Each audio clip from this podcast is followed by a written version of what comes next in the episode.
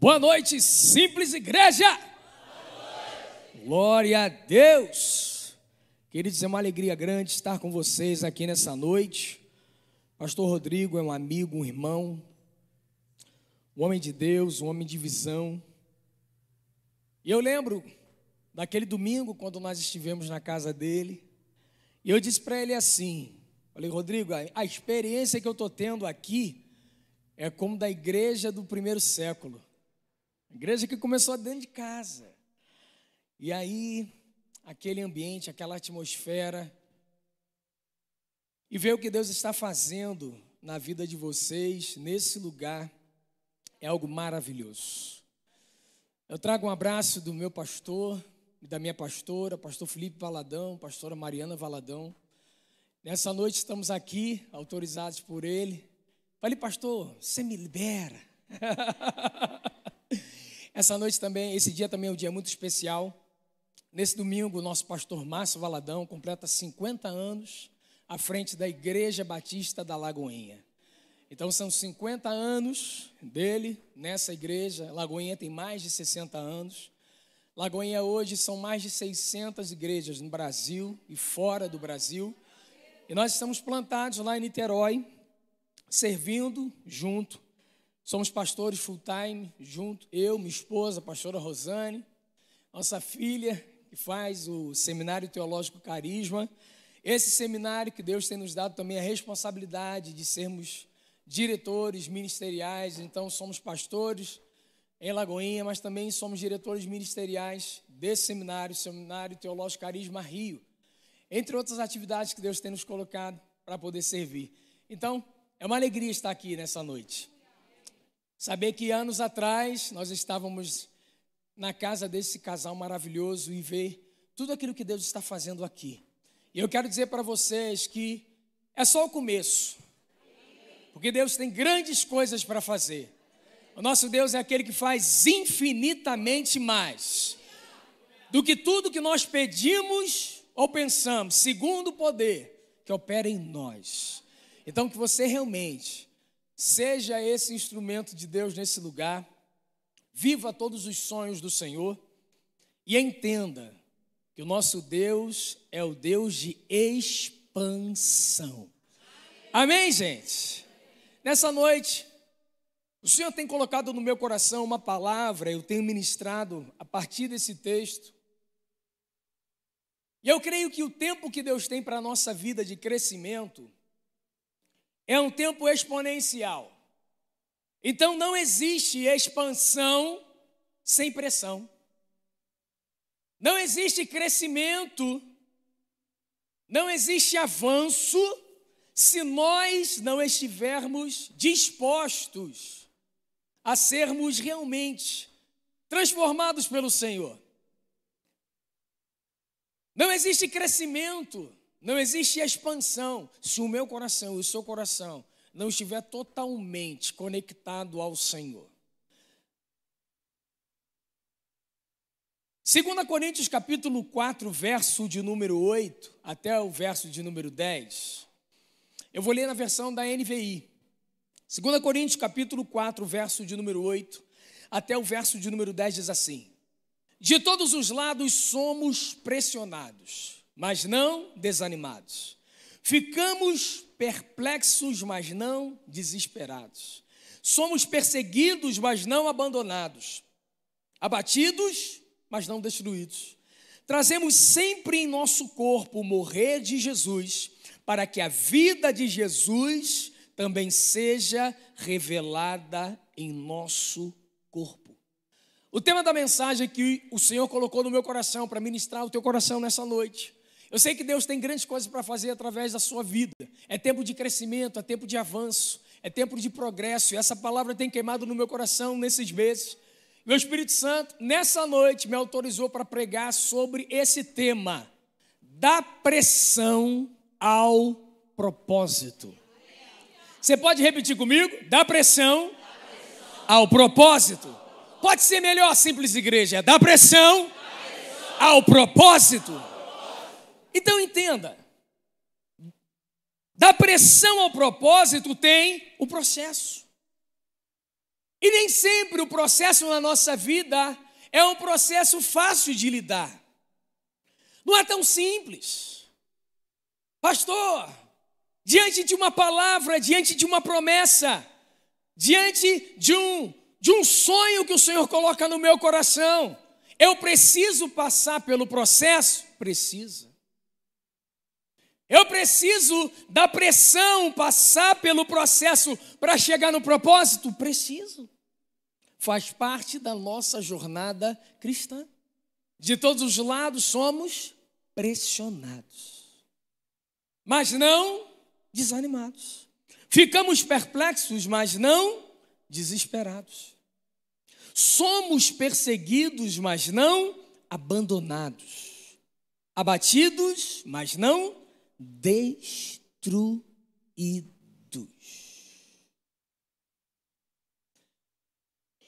Existem situações na nossa vida que nós vamos precisar passar para que a gente possa amadurecer. Essa igreja começou em uma casa, mas antes de começar em uma casa, começou no coração. Essa igreja começou no coração de Deus. E esse sonho foi plantado no coração dos seus pastores. E vocês são resultado desse sonho.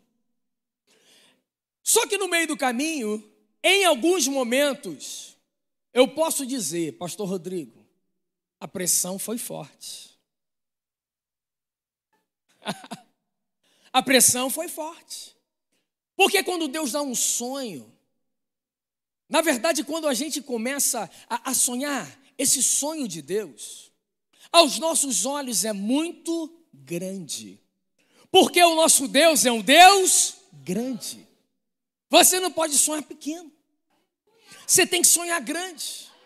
Você sabe que há cerca de dois anos atrás nós estávamos em Niterói, a nossa igreja ficava em frente ali da, da Praia de Charitas era um espaço alugado.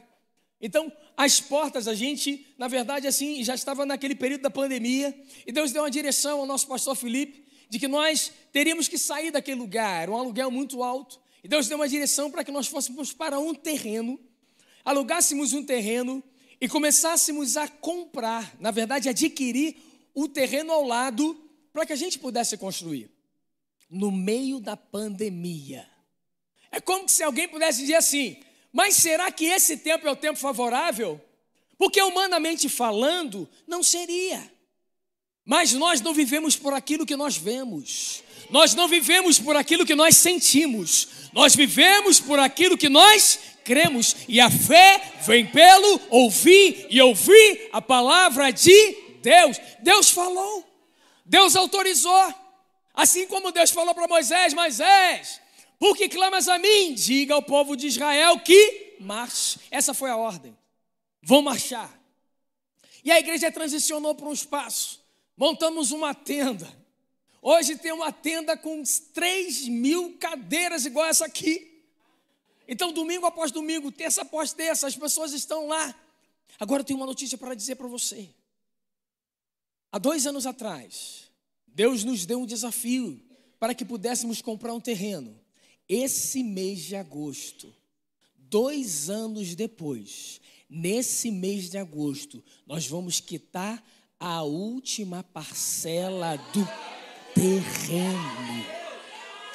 Pergunto para você: teve pressão? Teve. Teve inquietação? Teve. Algumas pessoas dizendo será, mas foi Deus que fez a promessa. Aquele que fez a promessa é fiel para cumprir. Então, aprenda isso. Não abra mão dos seus sonhos. Não abra mão dos seus sonhos.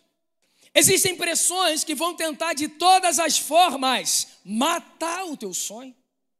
Existem pressões que vão querer anular o teu sonho. Existem pressões que vão tentar te paralisar.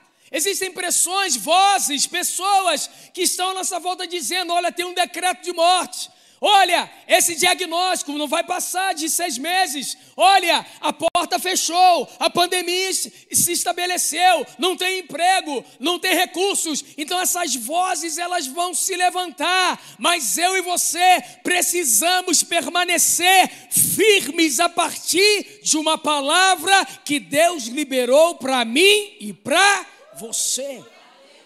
É da pressão até o propósito. É da pressão até o propósito, queridos. Interessante que quando o Espírito Santo, ele colocou no meu coração essa mensagem, e eu comecei a meditar, e eu quero pensar nessa noite, a partir desse tema da pressão ao propósito, a partir da vida de uma mulher chamada Joquebede. A partir dessa mulher chamada Joquebede. Joquebede. Quem foi Joquebede? Mãe de Moisés. Mas como que a história de Joquebede tem algo a ver a partir desse tema da pressão ao propósito? Então eu quero que você caminhe comigo. Nós vamos ler alguns versículos dentro do livro do Êxodo. E dentro desse texto, dentro desse livro, nós vamos caminhar à luz daquilo que o Espírito Santo tem a falar a partir daquilo que a palavra do Senhor vai nos ensinar. Êxodo capítulo de número 1, verso de número 1. Êxodo capítulo 1, verso de número 8 até o verso de número 12. Êxodo capítulo 1, verso de número 8 até o versículo 12 diz assim: Entremente se levantou o novo rei sobre o Egito, que não conhecera José ele disse a seu povo: Eis que o povo dos filhos de Israel é mais numeroso e mais forte do que nós. Eia, usemos de astúcia para que ele, para que com ele, para que não se multiplique, e seja o caso que, vindo a guerra, ele se ajunte com os nossos inimigos, peleje contra nós e saia da terra. Verso 11: E os egípcios puseram sobre eles feitores de obras, para os afligirem com suas cargas. E os israelitas edificaram a Faraó, cidades celeiros de Pitom e Ramsés. Verso 12. Mas quanto mais os afligiam, tanto mais se multiplicavam, e tanto mais se espalhavam. Verso 15. O rei do Egito ordenou as parteiras hebreias, das quais uma se chamava Sifrá e outra Puá. Verso 16. Dizendo: Quando servirdes de parteiras hebreias, examinai. Se for filho, matai-o. Mas se for filha, que viva. Verso 17. As parteiras, porém, temeram a Deus e não fizeram como lhes ordenara o rei do Egito. Antes, deixaram viver os meninos. Agora preste atenção no verso de número 20. E Deus fez bem as parteiras, e o povo aumentou e se tornou muito forte. Verso 21. E porque as parteiras temeram a Deus, ele lhes constituiu família. Verso 22. Então ordenou Faraó a todo o seu povo, dizendo: A todos os filhos que nascerem aos hebreus lançareis no Nilo, mas a todas as filhas deixareis viver. Então vamos pensar aqui nesse qual o contexto. A Bíblia diz que nesse tempo o faraó, que era a maior autoridade daquela nação nesse tempo, ele não tinha conhecimento de quem José foi. José foi um homem usado por Deus para transformar o Egito numa das maiores potências naquela época. Só que nesse período em que Moisés nasce, a Bíblia diz que o governo, o, o rei do Egito, ou seja, a maior autoridade do Egito, não sabia quem era José. Você já conheceu pessoa, ou você já teve conhecimento de alguém que quando você encontrou com essa pessoa e disse assim: Olha, Fulano de Tal está aqui nesse lugar. E ele é essa pessoa que é muito famosa. A pessoa fica assim: Quem é?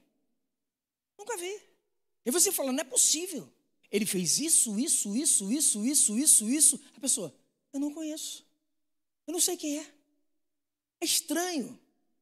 É estranho alguém esquecer a história de alguém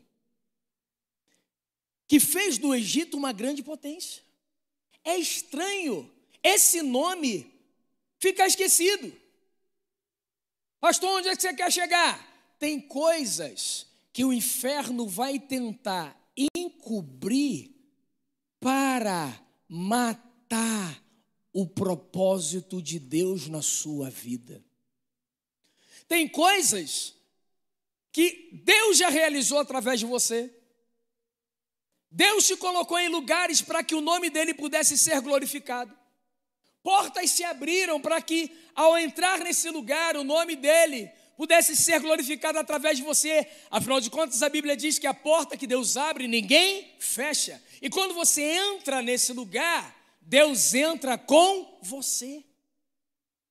Quem foi José, pastor? A Bíblia diz lá em Gênesis 37 que José era um jovem no meio dos seus irmãos e ele teve um sonho. E ele vai contar o sonho para os seus irmãos. Os irmãos falam: Ah, peraí, que história é essa? Aí José tem outro sonho. Só que o outro sonho que o José tem, ele diz: Olha, o sol, a lua, onze estrelas se prostraram diante de mim. Aí eu imagino o pai: Sol sou eu, lua é mãe, as onze estrelas são os irmãos. E você quem é? Você acha que você é quem? Você conhece alguém que olha para você e diz assim: Você acha que você vai chegar em algum lugar? Nós conhecemos um homem perfeito que andou sobre a face da terra, que ouviu falarem dele assim: Pode vir alguma coisa boa de Nazaré? Se de repente alguém não dá valor a você, saiba que Jesus sabe o que é isso. Cada dor que você sente, ele já sentiu. Cada perda que você possa ter, ele já teve. Cada aflição que você é, passa no teu dia a dia, ele já vivenciou. Quem é ele? E em um determinado momento, os irmãos disseram: Lá vem o sonhador. Eu fico pensando quantas pessoas olharam para o pastor Rodrigo e para a pastora Natália disseram assim: hum, lá vem o sonhador. Não, tudo bem, está até se reunindo dentro da casa. Mas sair da casa para um imóvel? Começar um novo projeto? Ah. Só que os anos se passam. Só que os anos se passam e a fé, ela continua crescendo. E aí, uma vez eu estava pensando e conversando com o Espírito Santo, questionando que às vezes Deus coloca um sonho no nosso coração e as pessoas é, é, elas não conseguem entender. Eu falei, Senhor, por que, que as pessoas não entendem o sonho que está no meu coração? Aí ele disse para mim, porque o sonho é teu. então, às vezes a gente perde tempo questionando por que, que as pessoas não concordam comigo? Por que, que elas não sonham comigo? Por que, que elas não acreditam nesse sonho? Afinal de contas, Deus deu sonho para você. Lá vem um sonhador. Pergunta que eu faço para você nessa noite: José deixou de sonhar os sonhos de Deus? Sim ou não? Não. Só que ele não sabia a interpretação do sonho. Mas ele continuou sonhando. Mas por causa do sonho veio inveja. Por causa da inveja, ele é vendido. Em sendo vendido, ele era colocado na casa de Potifar. A Bíblia diz que dentro da casa de Potifar, Deus era com José. Então, uma lição que a gente precisa aprender a partir da vida de José: não importa o lugar, importa com quem você está. Eu vou repetir, acho que você não pegou. Vou falar com o povo desse lado aqui, acho que o povo pegou aqui. Não importa o lugar, importa é com quem você está.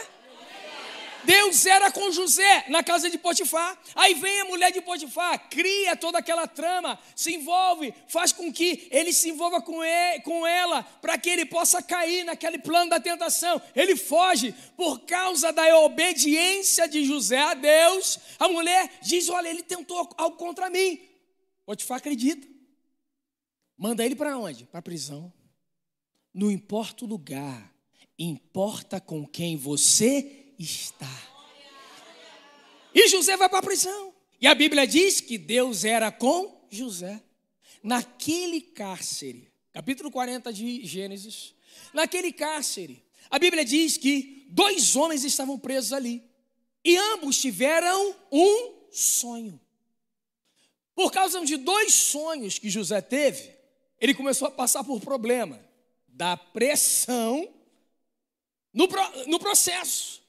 No processo onde que é ali na prisão, dois homens têm um sonho. Cada um tem um sonho. Então foram dois sonhos.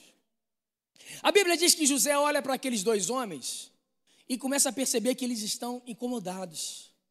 E aí, ele vira e diz assim: Por que, que vocês estão tristes? Afinal de contas, o Deus a quem eu sirvo é o Deus que interpreta sonhos. É o Deus que ele tem resposta para esse sonho. Aí, o que eles fazem? Ele diz assim: Contai-me o sonho. Preste atenção. Tem sonhos que Deus coloca no teu coração que na jornada ele vai revelar. Mas por conta desses sonhos, você vai passar por pressões para suportar até chegar no propósito. Só que no meio do caminho, olha como, olha como que Deus faz, porque Ele te dá dom. E o dom não é para você, o dom é para abençoar o outro. Então Deus deu o dom para que José pudesse o quê? Interpretar sonhos, mas não dele, do outro. E aí ele está numa condição complicada, está preso de forma injusta. Só que ele se depara com dois homens que estão presos de forma justa. Tristes porque não sabem o significado do sonho.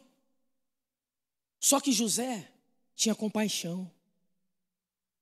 O homem e uma mulher que sonha os sonhos de Deus é um homem e mulher que tem compaixão, assim como Deus tem. Ele olha para aqueles homens e diz: Contai-me o sonho. E eles contaram. Sabe o que, que o Espírito Santo me ensinou a partir dessa experiência de José? É como se José estivesse dizendo para aqueles homens: quando eu me importo com o seu sonho, Deus realiza o meu sonho. Quando eu me importo com o seu sonho, Deus realiza o meu sonho. Essa igreja nasceu a partir de um sonho que Deus colocou no coração dessa liderança e por se importar com cada vida que Deus se importa, você está nessa noite, nesse lugar. E o sonho que José interpreta faz com que um que era o padeiro, ele diz: Olha, daqui a três dias, um não vai ser muito bom, não. O padeiro, mas o copeiro vai voltar para a posição original. Só que ele diz para esse copeiro: quando você chegar lá, no Faraó, fala de mim. Dois anos se passaram. Ele falou? Não. Faraó tem dois sonhos. De novo. E aí, de repente, ele se lembra, o copeiro, de José. A Bíblia diz que José se apronta porque é chamado. Ele se apresenta diante de Faraó. E ele declara: O Deus a quem eu sirvo é o Deus que interpreta sonho. Eu sou um instrumento na mão dele. E a partir dali, José se torna o governador dessa nação. O Egito passa a ser a maior potência daquela época. Como pode alguém esquecer um homem desse? Talvez você tenha entrado aqui se sentindo assim. Eu fiz tantas coisas. Eu sempre fui um homem ou uma mulher tão séria, tão sério. Eu sempre fui dedicado. Eu sempre fui esforçado. Só que agora todo mundo esqueceu de mim. Ninguém se lembra de mim, ninguém sabe quem eu sou. E é interessante que o tempo passou e a nação começou a crescer. Começou a crescer. E é muito interessante que, ao mesmo tempo que o Egito crescia, a própria família de José, que foi para o Egito, começou a crescer no Egito. Só que o povo de Deus começou a crescer de uma forma tão extraordinária que chegou uma hora que eles começaram a ficar preocupados. Ué, eles estão crescendo, eles não são daqui, nos ajudaram a, ao, ajudou o Egito a se tornar uma potência, mas vá que um dia eles cismam de sair daqui, ou abandonar essa região, ou até dar um golpe de Estado, enfim. E aí eles começaram a pensar: eles são muito grandes, eles estão crescendo, vamos paralisá-los. Se você não tem percebido, se atente, o povo de Deus está crescendo. O povo de Deus está crescendo. E o inferno está tentando paralisar a igreja do Senhor. Mas ninguém pode tocar na menina dos olhos de Deus. Ninguém pode tocar. Então o povo começou a crescer, começou a avançar. E eles disseram: opa, vamos ter que parar. Vamos escravizar esse povo. Vamos segurar esse povo. Os anos se passaram, sai um faraó, se levanta o outro, e esse que se levanta não sabe quem foi José. E aí, a ordem é: eles não param de crescer e não vamos parar de crescer. A igreja não vai parar de crescer, a igreja não vai parar de avançar, porque as portas do inferno não podem prevalecer contra a igreja do Senhor, não vai parar. E aí, qual é o decreto desse faraó? Se for menino, mata, na hora que nascer. Porque do homem vem a semente. Se não tiver semente, não tem como ter crescimento. Por isso que a nossa vida, ela é construída a partir daquilo que nós semeamos. Se não tiver semente, não tem avanço. Você chegou até aqui em função daquilo que você semeou. E você vai chegar no propósito de Deus a partir daquilo que você semeia de contínuo. É algo que, que precisa ser um hábito na nossa vida. Então veja, se eliminar o menino, porque do homem vem a semente, então não tem crescimento, não tem como gerar. Então vamos cortar o mal pela raiz. Então a ordem foi: quando uma hebreia tiver a ponto de dar luz, quando a criança sair, verifica. Se é menino, mata. Se for menina, preserva. Só que o texto que nós acabamos de ler, a palavra diz que as parteiras temiam ao Senhor. As parteiras temiam ao Senhor. Porque se você parar para analisar, diante de um povo escravo, sofrido, sendo realmente humilhado, mas esse povo era um povo que crescia cada dia. É como se as parteiras olhassem e falassem assim: não é possível. Eu não sei contar você. Você passa por pressão, você passa por, por situações. Nós estamos enfrentando essa pandemia, ainda não acabou, e nós estamos caminhando. Tem gente que olha para você e fala: não é possível. Eu te encontro na segunda-feira, você está rindo. Eu te encontro na terça, você está rindo. Eu te encontro na quarta, você está rindo. O que está acontecendo? Aí você diz: porque maior é o que está em mim do que aquele que está no mundo, porque a alegria do Senhor é a minha força. Quem tem a alegria do Senhor tem força para gerar. Quem tem a alegria do Senhor tem força para dar glória. Quem tem a alegria do Senhor tem força para avançar. Quem tem alegria do Senhor é um povo que entende que podemos passar da pressão, estaremos passando no processo, mas vamos chegar no propósito de Deus. Nós vamos chegar. Ninguém entende. E aí eu fico imaginando nas parteiras. O que está acontecendo? Não para de gerar, não para de gerar, não para de gerar. É menino. Não, não vou matar, não. Não, não, não, não. Tem alguma coisa diferente aí. Tem alguma coisa diferente nessas mulheres. Não, gente, não, não vamos botar. Sabe por quê? Ninguém pode amaldiçoar aquilo que Deus abençoou. É povo de Deus. Ninguém pode tocar em você. Você pertence ao Senhor. Mesmo que as pessoas questionem, não, vou tirar, vou tramar, vou tirar ele dessa vaga aqui, porque vai fulano, fulano que vai entrar. Não pode botar a mão. E uma outra coisa, o Salmo 91 ele diz: somente com os teus olhos verás a recompensa do ímpio. O que, que a palavra está dizendo? Irmão, não gasta tempo, não, não se estressa, não. Deixa que é ele que guerreia as nossas guerras. Sabe? Às vezes a gente fica cansado, às vezes a gente fica, sabe, ai, porque, meu Deus, é, é, quando Deus está só assim, ó, calma. Sabe? Aí alguém, aí alguém faz alguma coisa com você, você, hum, aí você, hum, aí você lembra de Provérbios 19, 2: Não é bom proceder sem refletir, e peca quem é precipitado. Aí você fica quieto. Você não vai falar, não? Não. Você não tem nada a dizer? Não. Eu sei em quem eu tenho crido. As parteiras, e agora? Não para de nascer, não para de nascer. Aí o faraó ficou sabendo. Ih, vou dar outra ordem. Já que as parteiras não mataram os meninos no nascimento, joga as crianças no Nilo. Joga no Nilo.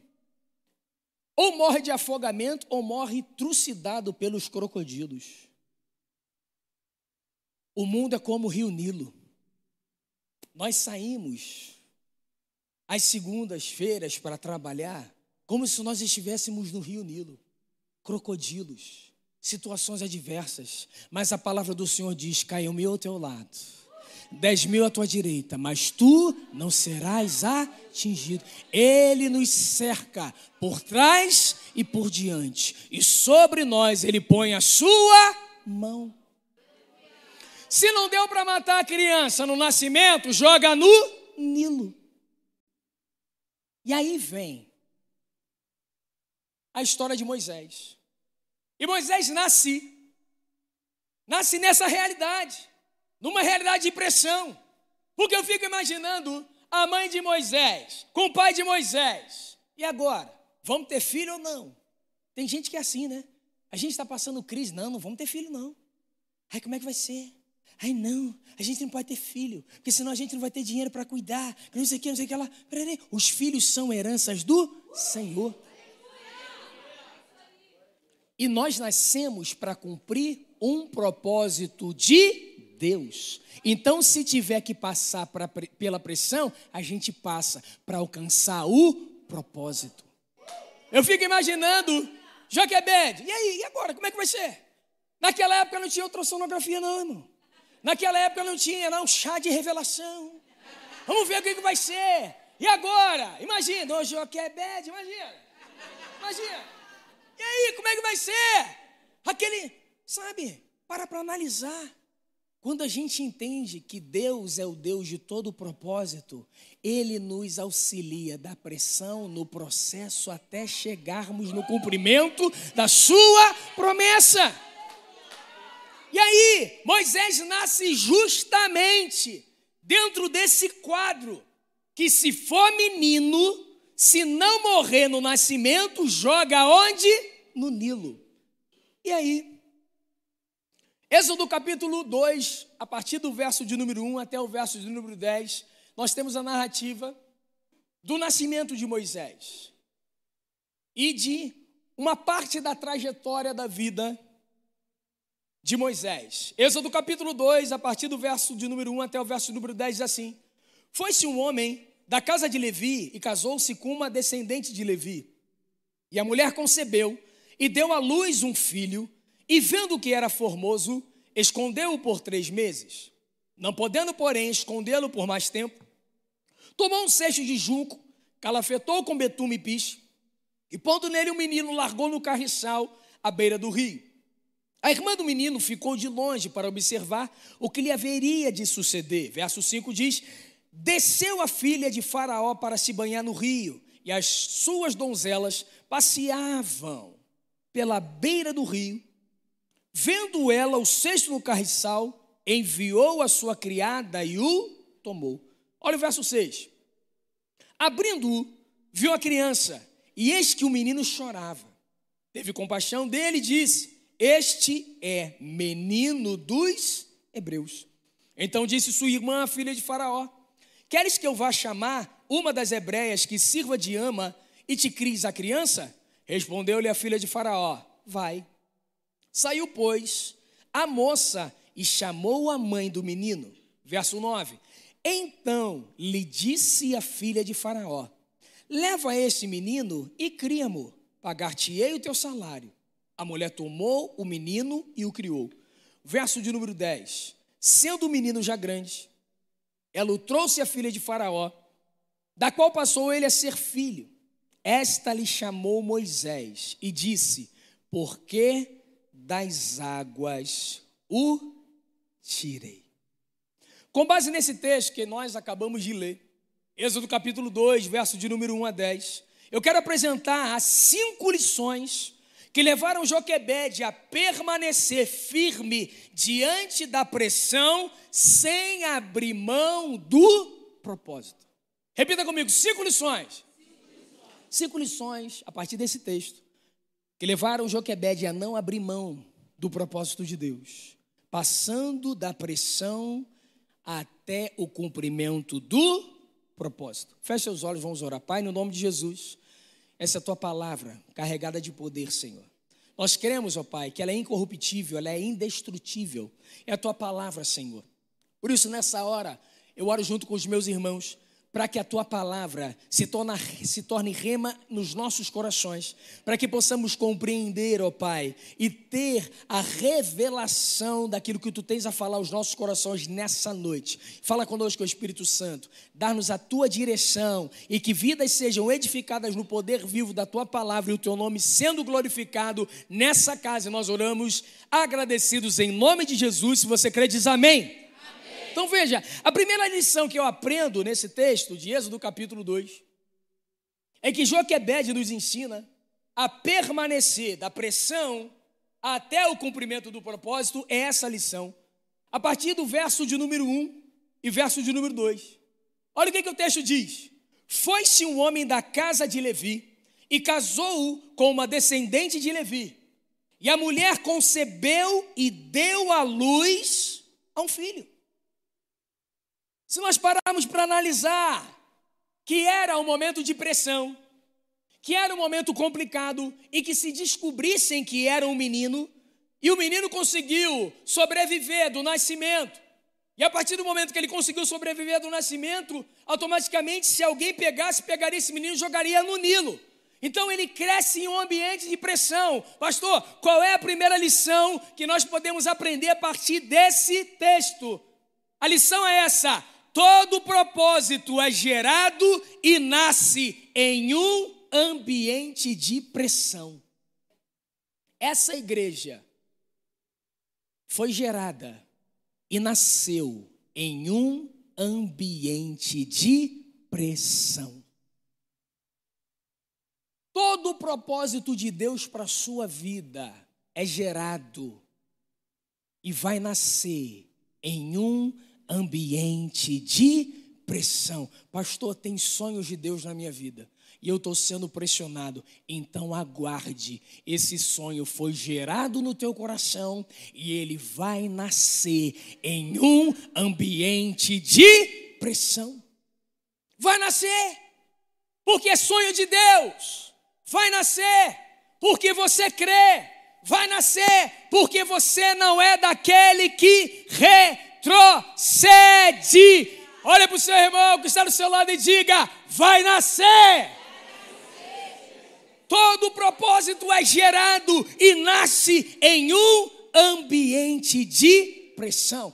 Moisés foi gerado e Moisés nasceu em um ambiente de pressão.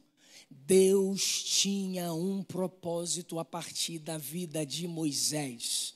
Joquebede sabia que alguma coisa ia acontecer através daquele menino. Talvez você não tenha a dimensão do sonho que Deus colocou no teu coração. Talvez o pastor Rodrigo não tivesse o sonho, a dimensão do sonho que Deus colocou no coração dele. Talvez o pastor Rodrigo não tivesse essa ideia daquilo que Deus iria fazer hoje. Talvez ele não tenha ideia daquilo que Deus, daquilo que Deus vai fazer daqui a um ano. Talvez ele não tenha ideia daquilo que Deus vai fazer daqui a dez anos, porque o nosso Deus é um Deus que faz muito além do que eu e você podemos imaginar. Mas se Joquebede abrisse mão do sonho e se deixasse levar pela pressão, Moisés não nasceria. Como assim, pastor? Tem uma parte que cabe a mim e a você. Deus ele te dá uma promessa, mas se você não se posicionar e continuar caminhando até o cumprimento dessa, dessa, promessa, não é porque Deus não quer que a promessa se cumpra, é porque eu estou deixando de fazer a minha parte. Doze foram espiar a terra. Dez voltaram com um relatório negativo, dois voltaram crendo, porque disseram: de fato, Deus já deu a terra, fomos espiar e já estamos aguardando o momento de tomar posse. Os outros dez, não, não é assim. Então, sabe o que eu aprendo? Que a maioria, na maioria das vezes, está desatenta. E quando a gente decide andar debaixo da direção de Deus, eu e Deus somos maioria. Se você tem uma palavra e está todo mundo achando que isso não vai acontecer, mas se você permanece crendo naquilo que Deus disse, em frente à pressão, passe pelo processo rumo ao teu propósito. A primeira lição que eu aprendo: todo propósito é gerado e nasce em um ambiente de pressão. A segunda lição eu aprendo ainda no verso de número 2. O verso 2 diz assim: E a mulher concebeu e deu luz um filho. E o texto continua dizendo: E vendo que era formoso, escondeu por três meses. Segunda lição que eu aprendo, a partir da vida de Joquebede, que fez com que Joquebede não abandonasse o propósito de Deus, resistisse à pressão até o cumprimento do propósito de Deus. Pastor, qual é a segunda lição? A segunda lição é A pressão não pode tirar a beleza do propósito. Olha o que, que o texto diz. E a mulher concebeu e deu à luz um filho, e vendo que era formoso, e vendo que era formoso, mas ele foi concebido num período de pressão, ele nasceu num período de pressão, mas eu não ponho foco na pressão, eu mantenho os olhos na beleza da promessa, na beleza do propósito, porque tudo que Deus faz é muito bom. Diante da pressão, Aonde que estava o olho de Joquebede? Esse é o menino. que coisa linda. Olha aí, todo mundo à sua volta dizendo: se descobrir, ele vai morrer. Se descobrir, vou matar a criança. Ela só olhando. Olha o que, que Deus faz. Olha o que, que Deus faz.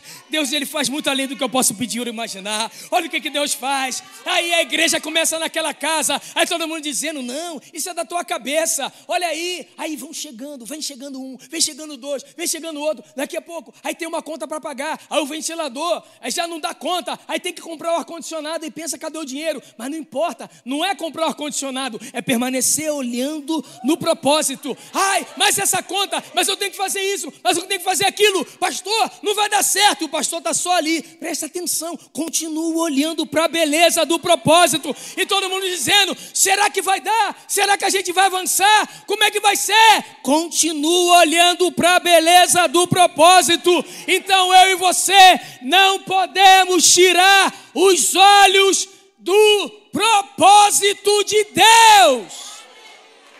A pressão não pode tirar a beleza do propósito. Terceira lição que nós aprendemos nesse texto, o encontro do verso de número 2 até o verso de número 5. Verso de número 2 diz: E a mulher concebeu e deu luz um menino, e vendo que era formoso, o que ela fez? Escondeu por três meses. Não podendo, porém, escondê-lo por mais tempo, tomou um cesto de junco, calafetou com betume piche, e pondo nele o menino, largou no carriçal à beira do rio. Verso 4 diz: A irmã do menino ficou de longe para observar o que lhe haveria de suceder. Olha o verso 5. Desceu a filha de Faraó para se banhar no rio, e as suas donzelas passeavam pela beira do rio. Vendo ela o cesto no carriçal, enviou a sua criada e o tomou. Qual é a terceira lição que eu aprendo nesse texto? Aprenda a proteger o propósito diante da pressão. Diante da pressão, o que ela fez? Escondeu por três meses. Imagina esconder o menino. Eu tenho uma jovenzinha agora, 18, 19 anos. Acabou de vir, passou um, um mês na Colômbia em missões. Quando eu era pequena não chorava tanto, mas eu, vocês não têm noção. Meus vizinhos, vizinhos de meu pai e minha mãe, achavam que minha mãe batia. Porque o meu choro, o meu choro era ficar do lado da minha mãe. Se a minha mãe fosse na cozinha, eu estava do lado dela. Se a minha mãe fosse no banheiro, eu estava mãe, uai, uai. Sabe, minha mãe chato. Imagina, imagina o choro de uma criança de três meses.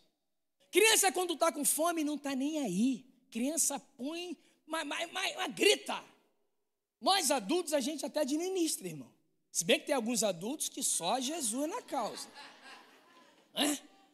Mas criança, na hora que bateu a fome, o reloginho, vai chorar. Para para pensar, imagina a vizinha. Ih, tem criança aí. Ih, ih. Será que é menino? Porque sempre tem alguém à volta para tentar se meter no propósito de Deus para a sua vida. Sempre tem alguém assim, ó. Que, que, que movimento novo é esse? Eu vi que ela estava com a barriga grande. Nasceu. É menino ou menina? Eu vou lá. Sempre tem um enviado do inferno para tentar entrar no lugar onde não deve. E se Joquebede não tivesse sabedoria, ela não protegeria o propósito. Então, nesses três meses, eu fico imaginando Deus dando a direção. Joquebede, você tem que fazer o seguinte: cuida desse menininho por três meses. Mas vai chegar uma hora que esse menino vai ter que ser liberado, porque ele vai precisar cumprir o propósito. Só que o plano é o seguinte: prepara um cestinho, coloca um bitume no cestinho para impermeabilizar o cestinho. Dali você coloca o menino dentro do cesto bota a tampa e coloca no Nilo. Aí a gente lê, ai, Moisés andando lá dentro do cestinho. Uh, igual como se estivesse no Beach Park. Vai, Moisés. Uh, uh, uh. Aí Moisés lá dentro. Yeah, yeah. Para para pensar. Quantos tem filho aqui? Levanta a mão. Se o seu filho tivesse nessa idade, e se você tivesse nessa pressão, Pergunta que eu faço para você: você teria coragem de colocar ele num cestinho e botar num, num riozinho? Para ele, não, não, vamos livrar o menino. A pressão está chegando aqui, vão descobrir que é, que é menino, então eu tenho que seguir o plano. Para para analisar o nível de fé dessa mulher. O nível de confiança para seguir uma direção de Deus. Mas toda direção de Deus tem a minha cooperação, porque nós somos cooperadores. O problema é que nós recebemos uma direção, recebemos uma instrução. Deus nos mostra qual é o propósito que Ele tem para a nossa vida, mesmo que a gente não tenha uma ideia completa, mas Deus aponta. O problema é que quando Deus fala, a gente fala assim. Agora imagina o pastor Hugo, quando ouviu de Deus uma direção para o chamado pastoral. Se o pastor Hugo não vai estudar, se ele não vai se aperfeiçoar, se ele não busca entender o que é ser um pastor, muito embora já nasceu porque Deus o estabeleceu com esse propósito, mas existe a nossa parte de cooperar. Qual era a parte de Joquebede? Preparar o cesto, calafetar o cesto, colocar o menino dentro do cesto, tampar o cesto, falar para Miriam acompanhar esse cesto. Agora, aonde ele chegaria? Não sei. Mas se Deus mandou fazer, eu vou fazer. Sabe o que, que acontece? O problema é que a gente quer que seja da nossa forma, mas Deus nunca vai fazer da forma dele. Para que eu e você saiamos da pressão para chegarmos no propósito dele, ele vai fazer do jeito dele. Como é que eu vou fazer? Como é que vai ser? Não importa. O que importa é obedecer. Então eu e você precisamos aprender a proteger o propósito diante da pressão. Essa foi a estratégia. Prepara o cesto, calafeta o cesto, põe o mirinha dentro do cesto, coloca a, a tampinha, mirinha vai acompanhando. Eu não sei onde vai, vai acompanhando. Teve essa direção. E aí nós chegamos na quarta lição. Êxodo capítulo 2, verso de número 6 diz: Abrindo, viu a criança Eis que o menino chorava. A Bíblia diz que a filha de Faraó teve o quê? Compaixão dessa criança e disse: Este é menino dos hebreus. A quarta lição que nós podemos aprender com Joquebede para permanecer da pressão até o propósito é quem aprende a suportar a pressão por causa do propósito é alcançado pela compaixão. Se você suporta a pressão que você está vivendo, aquieta o teu coração, porque Deus levanta homens e mulheres com o coração compassivo para poder chegar na hora certa, no momento certo, para que você cumpra o propósito de Deus. Cumpra o propósito de Deus. Eu fico imaginando. Tecladista está aí? Aleluia. Eu fico imaginando, pode ir, pode, pode mandar aí. É desse jeito, vamos lá. Eu fico imaginando, olha só, Joquebede chega e fala, Miriam, vai acompanhando. Vai no cestinho. E Miriam vai olhando. Miriam vai acompanhando. E vai acompanhando. Daqui a pouco, o cestinho para no carriçal. Aí as servas observam. A filha de Faraó olha e diz assim: vai buscar. E aí as servas pegam um cestinho, trazem para a filha de Faraó, ela abre o cesto. Quando abre o cesto, o menino chora. E ela percebe: é filho dos hebreus, porque egípcio não é jogado no Nilo. É filho dos hebreus. Não poderia ser egípcio, porque egípcio não era perseguido. Sobre, sobre os egípcios não tinha um decreto de morte, tinha um decreto de morte sobre os hebreus. Ela olha e diz assim: é filho, é dos hebreus. E a Bíblia diz que ela tem o que? Compaixão. E é muito lindo porque, anos depois, a Bíblia diz que esse menino cresce. E esse menino se desenvolve. Esse menino vive no Egito por um período. E ele tem a direção de ir ao encontro do seu povo, porque o povo estava escravizado. E esse homem tem o que? Compaixão. Ele vê que um egípcio está tentando matar um hebreu. Uma pessoa que é alcançada por compaixão tem compaixão pelo próximo. E aí ele olha o egípcio tentando matar um hebreu. E ele vai naquela luta, mata o egípcio. Só que ele também era egípcio. Então ele fere o egípcio. Mas ele também era um egípcio, porque ele foi criado pela filha de Faraó. Mas ele estava defendendo um hebreu. E ele se vê numa situação complicada, porque os egípcios queriam matá-lo. E os hebreus, quando souberam que ele tentou salvar aquele hebreu, pensou assim: quem é esse Moisés para tentar ser líder? Então ele foge para não morrer dos egípcios mas também é o que? Rejeitado pelos seus irmãos. Moisés vai para o deserto. 40 anos se passam. A Bíblia diz que Deus ouve o clamor do seu povo. Um Deus que é compassivo, um Deus que é um Deus de amor, um Deus que é um Deus de promessa, mesmo que o tempo possa passar, a promessa do Senhor ainda é válida. Tá, Moisés, Deus se apresenta para ele e diz: Moisés, vá a Faraó. liberta o meu povo. Eu fico imaginando Moisés. Um dia minha mãe contou uma história dizendo que quando eu nasci, eu nasci, eu fui gerado e nasci num ambiente de pressão. Mas a minha mãe não olhou a pressão, ela olhou a beleza do propósito.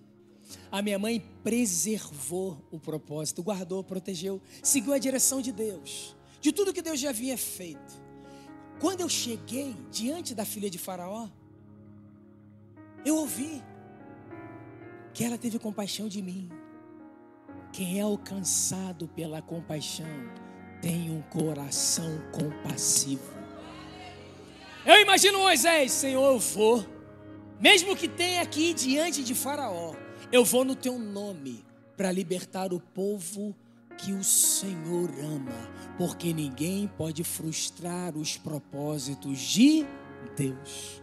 Quarta lição: quem aprende a suportar a pressão por causa do propósito é alcançado pela compaixão. Quinta e última lição: Verso de número 7 até o verso de número 10 diz: Então disse sua irmã, filha de Faraó: Queres que eu vá chamar uma das hebreias que sirva de ama e te cria criança? Respondeu-lhe a filha de Faraó: Vai. Saiu, pois, a moça e chamou a mãe do menino. Verso 9: Então lhe disse a filha de Faraó: Leva esse menino e cria-mo, pagar-te-ei o teu salário. A... E a mulher tomou o menino e o criou. Olha o verso 10. Sendo o menino já grande, ela o trouxe a filha de Faraó, da qual passou ele a ser filho. Esta lhe chamou Moisés e disse: Porque das águas o tirei. A quinta lição que eu aprendo com Joquebede. Essa mulher que decidiu permanecer firme da pressão até o cumprimento do propósito, a lição é essa. Quem aprende a suportar a pressão por causa do propósito, sempre terá direção, provisão e salvação. Quem aprende a suportar a pressão por causa do propósito sempre terá direção, provisão e salvação. Deus deu a direção para que aquela criança chegasse aonde? Na filha de Faraó. Ela teve compaixão. E aí daqui a pouco chega quem? Miriam. Miriam diz assim: Eu tenho alguém que pode cuidar dessa criança. Aí ela diz: Tem. Pode chamar a moça? Pode. Quem chegou? Joquebede. Imagina Joquebede. Imagina o povo lá. Joquebede ser maluca. Você colocou essa criança dentro do cesto, dentro do rio. Se o cesto vira, o crocodilo mata a criança. Não importa a forma como Deus dá a direção. Quando Deus dá direção, tem provisão e tem salvação. Eu fico imaginando o Joquebede assim, ó, enquanto o cestinho ia, caminha, ele vinha boiando. Eu fico imaginando o Joquebede assim, ó. Ele faz mesmo quando eu não vejo. Ele faz mesmo quando eu não sinto. Meu Deus está, está trabalhando.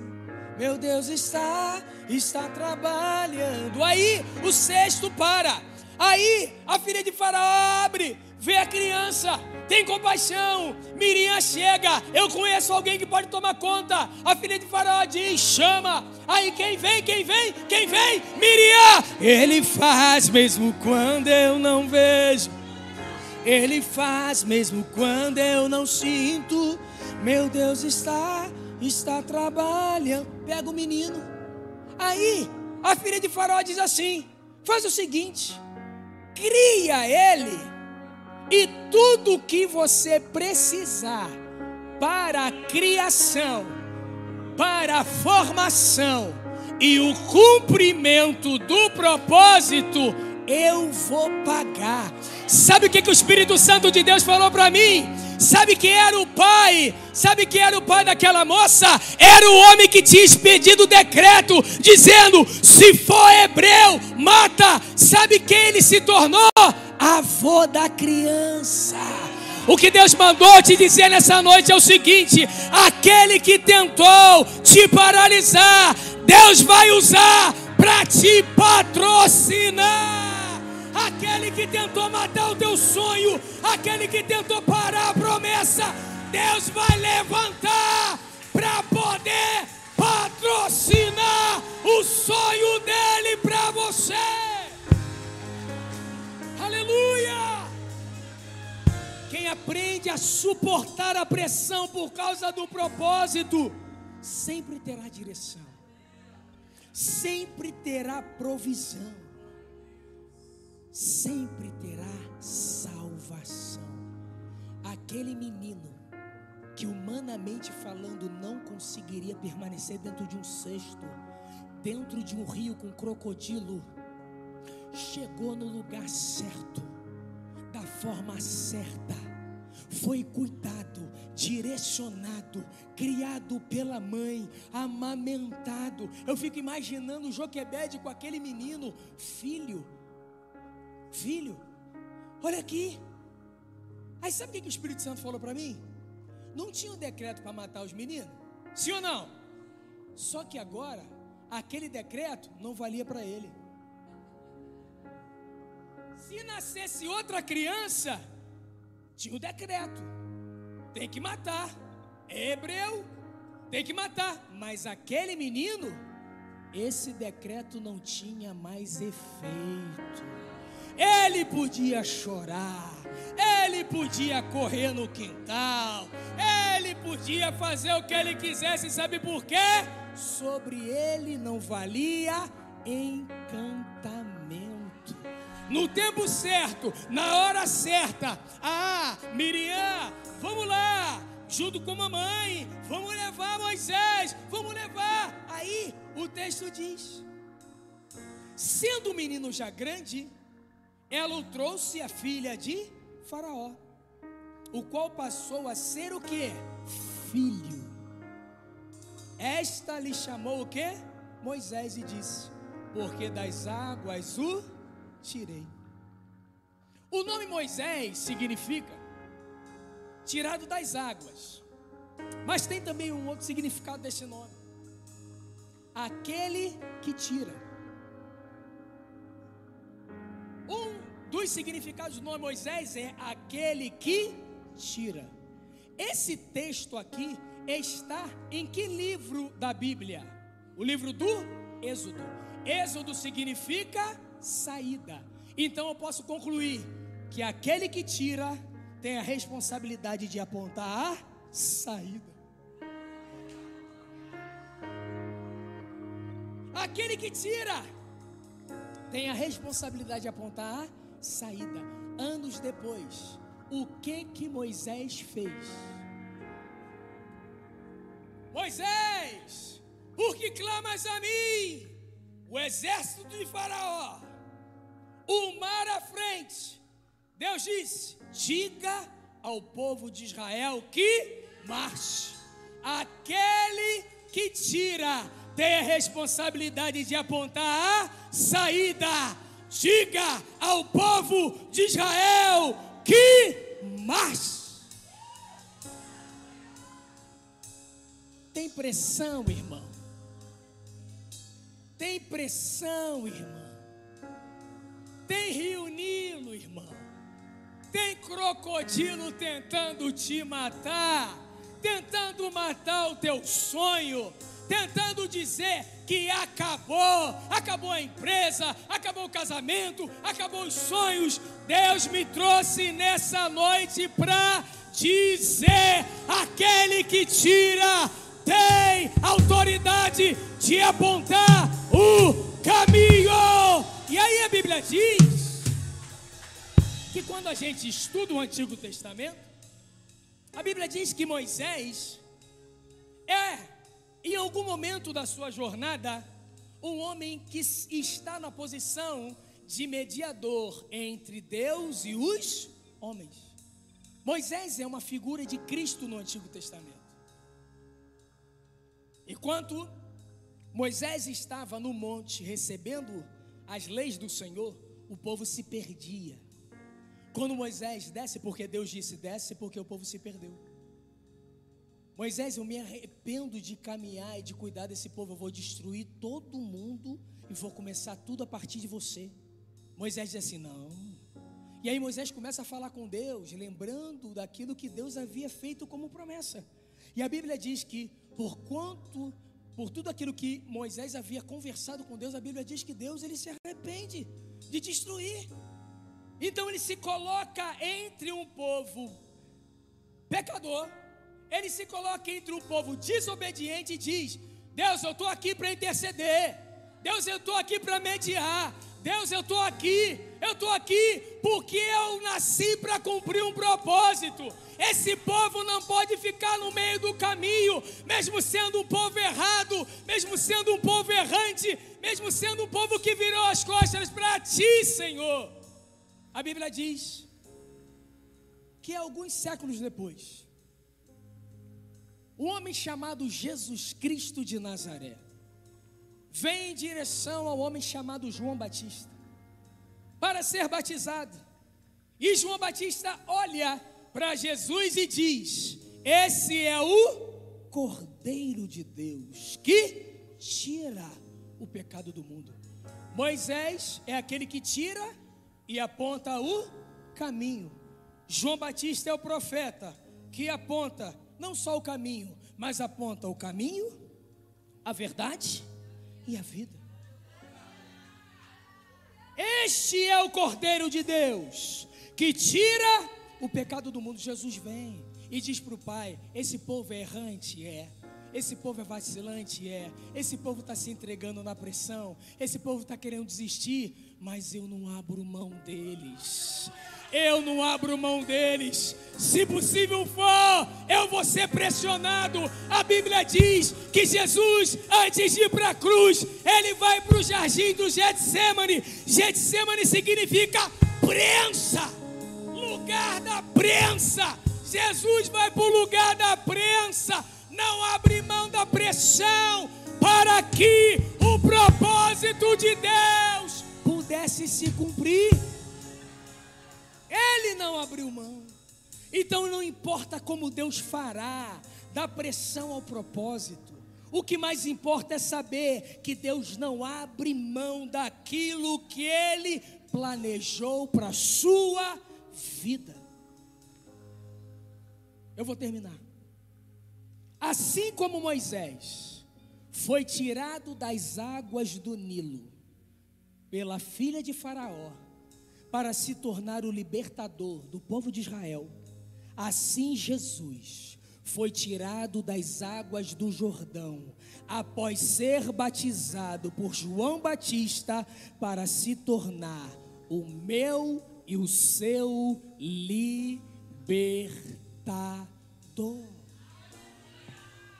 De todos os lados somos pressionados, mas não desanimados. Ficamos perplexos, mas não desesperados. Somos perseguidos, mas não abandonados. Abatidos, mas não destruídos. Trazemos sempre em nosso corpo o morrer de Jesus, para que a vida de Jesus seja revelada em nosso corpo. Sabe o que significa o nome Joquebede? Joquebede significa o Senhor é glória. Quem suporta a pressão com a sua vida, glorifica o nome do Senhor. Por onde essa mulher passou, essa mulher com a sua vida, com a sua decisão, glorificou o nome do Senhor. Quem aprende a suportar a pressão por causa do propósito, sempre terá direção provisão e salvação.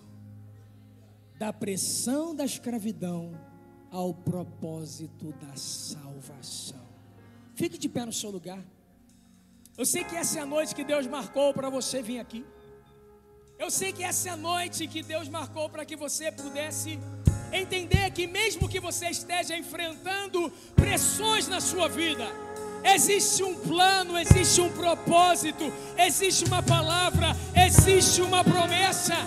Não abra mão dos sonhos do Senhor, não abra mão do propósito do Senhor, não abra mão daquilo que Deus estabeleceu para você. Nós vamos adorar o Senhor através desse louvor e que você possa cantar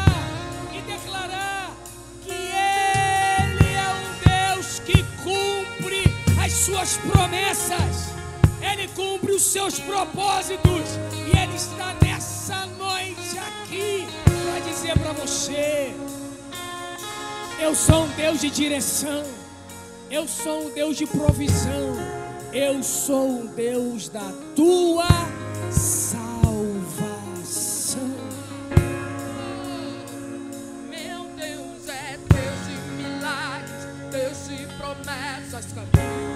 secos na escuridão, meu Deus, esse é quem tu és.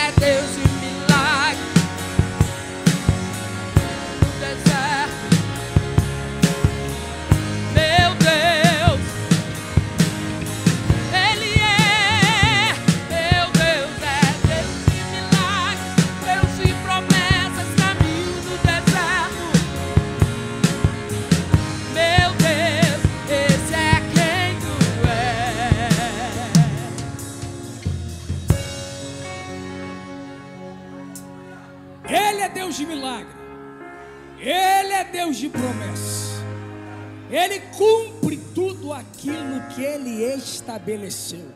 Deus não é homem que minta, nem filho do homem que venha se arrepender. Se uma vez ele estabeleceu a sua palavra, ele cumpre essa palavra. Joquebed estava num momento de pressão. Joquebed estava em um momento de pressão, mas ela não abriu mão do propósito de Deus para a vida dela. Você pode ter entrado aqui nessa noite, dentro dessa realidade, Pastor, sou eu, pastor. Eu estou vivendo pressão, pastor. Eu estou vivendo pressão no meu casamento. Eu estou vivendo pressão nos meus relacionamentos. Eu estou vivendo pressão no meu trabalho. Eu estou vivendo pressão em várias áreas da minha vida, nas minhas emoções, na minha saúde. Pastor, tem um decreto de morte. Eu fiz um exame e ali está dizendo que eu não tenho mais chance de viver. Você entrou aqui você ouviu que pelas pisaduras de Jesus você não será, você já foi sarado. Essa é a palavra de Deus, esse é o decreto de Deus para a tua vida. É vida, Ele veio para nos dar vida e vida em abundância. Mas existe uma obra que Jesus quer fazer na tua vida nessa noite, para que você seja dirigido para que haja provisão dEle, para que você possa desfrutar da salvação dEle todos os dias da sua vida. Você precisa entregar a sua vida para Jesus. Pastor, sou eu essa pessoa. Sou eu essa pessoa que cheguei aqui nessa igreja nessa noite. Eu cheguei igual Moisés. Talvez o teu carro tenha sido o teu cestinho que veio te conduzindo até esse ambiente aqui de salvação. Talvez você tenha vindo no Uber. Esse Uber pode ter sido teu cestinho, que Deus usou de estratégia para te trazer. Talvez uma carona de um amigo que te convidou para vir nessa noite. É esse cestinho que te conduziu pelas ruas desse bairro e você veio chegando, você foi recepcionado ali na frente. Alguém colocou você no lugar você ouviu os louvores, você ouviu tudo que aconteceu, essa mensagem. E agora você, você está dizendo, Senhor, eu quero viver o teu propósito, eu quero viver a tua promessa, eu quero ter um novo começo e a partir de hoje, experimentar o que é ser cuidado pelo Senhor. Se é você que quer entregar a sua vida para Jesus. Eu quero orar por você. Essa é a noite que Deus marcou para você vir aqui a esse lugar. Pastor, eu, eu estou afastado, eu estou desviado do caminho do Senhor. Mas eu entrei aqui. Entrei aqui porque eu não aguento mais ser pressionado. Ser pressionado pelo mundo. Ser pressionado pelas pessoas. Ser desacreditado, pastor. Eu sou igual a José. Eu sou igual a José que o Senhor falou no início do culto. No início da sua mensagem. É que na época que Moisés nasceu, ninguém sabia quem era Moisés. Pastor, eu estou esquecido da minha família. Eu estou esquecido dos meus amigos. Ninguém quer saber mais de mim. Eu mesmo não acredito nem mais no propósito de Deus, mas o Senhor me trouxe aqui. Deus me moveu para vir aqui. Sou eu, pastor. Sou eu. Sou eu essa pessoa que quero aprender a ser dirigido por Deus. Sou eu essa pessoa que quer aprender a ser dirigida por Deus. Sou eu essa pessoa que quer aprender a ter a provisão de Deus, ter a direção, o cuidado dEle.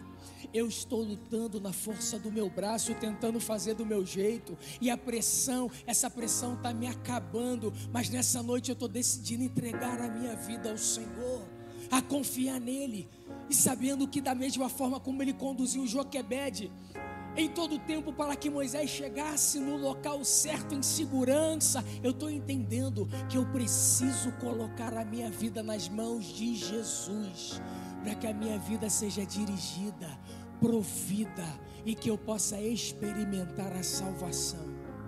Pastor, sou eu. Eu quero orar por você. Eu vou contar até três. E no três, eu quero que você levante a sua mão dizendo: Sou eu, pastor. Eu quero viver um novo começo. Sou eu, pastor. Eu quero voltar para Jesus. Sou eu, pastor.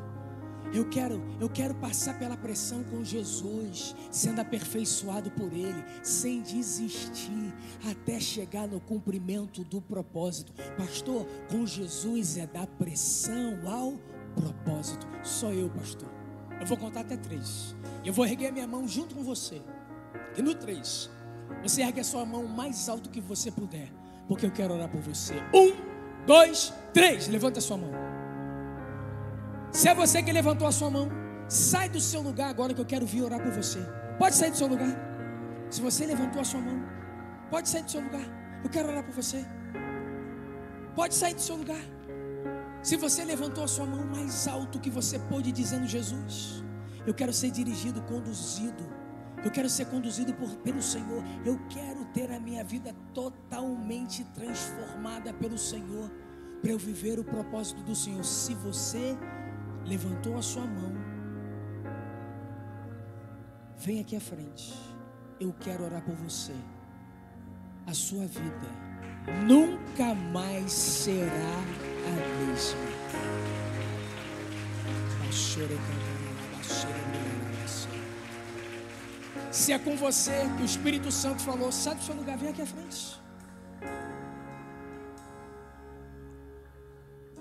Se é com você, sou eu, pastor. Pode vir. Pode vir. Se é com você, sai do seu lugar. Pastor, por que, que o senhor está falando para vir na frente? A palavra do Senhor diz: Aquele que me confessar diante dos homens, eu confessarei diante do meu Pai que está nos céus. Pastor, por que, você insiste? Sabe por que, eu insisto? É porque a sua vida é preciosa para Deus. Pastor, por que você insiste no apelo? Sabe por quê? Tem mais vida. Sabe por que você insiste? Tem gente junto aqui, abraçar. Sabe por que você insiste? Por que você insiste, pastor? Porque o que Deus deseja fazer na sua vida, a partir dessa decisão, não só a sua vida vai ser transformada, mas milhares de vidas serão transformadas. O que Deus fez a partir da vida de Moisés, fez com que Moisés conduzisse mais de 3 milhões de pessoas em direção a terra da promessa. A sua vida Deus quer usar para mover uma multidão. Da pressão até o propósito. Pai, nós abençoamos essas vidas, Senhor, que são preciosas para o Senhor. Nós declaramos uma nova estação de abundância, de crescimento, do cumprimento do teu propósito, da compreensão de que tu és um Deus de milagres, de promessas, que existem caminhos que, mesmo aos nossos olhos, sejam caminhos complicados, mas com o Senhor, tudo fica mais leve. Guarda esses corações, Senhor. Faça com que eles possam entender quem eles são no Senhor. Que eles possam entender o propósito do Senhor. E que assim como Moisés, eles sejam homens, homens aliançados com o Senhor, vivendo debaixo do teu propósito e expressando sobre a face da terra a tua glória. Nós te louvamos, Senhor. Nós te engrandecemos nessa noite e declaramos todo o nosso amor a ti. Oramos agradecidos em nome de Jesus. E se você crê, diz amém. Glória a Deus!